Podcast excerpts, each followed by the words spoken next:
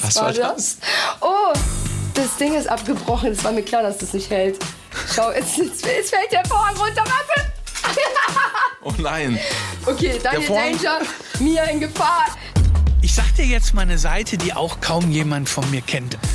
Wo viel Licht ist, ist auch viel Schatten. Ich habe auch depressive Phasen. Sag mir mal bitte, warum ist das ein Tabuthema? Warum hast du bis jetzt nicht drüber gesprochen, Detlef?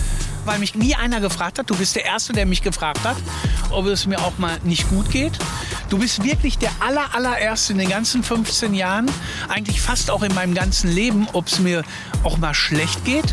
Scarlett Gartmann Reuss. Die Verwandtschaft mit äh, Marco ist nicht zufällig, das ist nämlich dein Mann. Zum Glück, also wäre es mein Bruder, wäre schlecht. Es ist manchmal schon paradox. Ich laufe irgendwie ohne Jeremy Fragrance. Wenn ich rumspringe wie ein Drogensüchtiger, ohne in meinem Leben jemals Drogen gemacht zu haben. Und auch das- genommen zu und- haben. müssen wir Ja, noch nie in meinem Leben Drogen genommen. Ich trinke auch keinen Alkohol.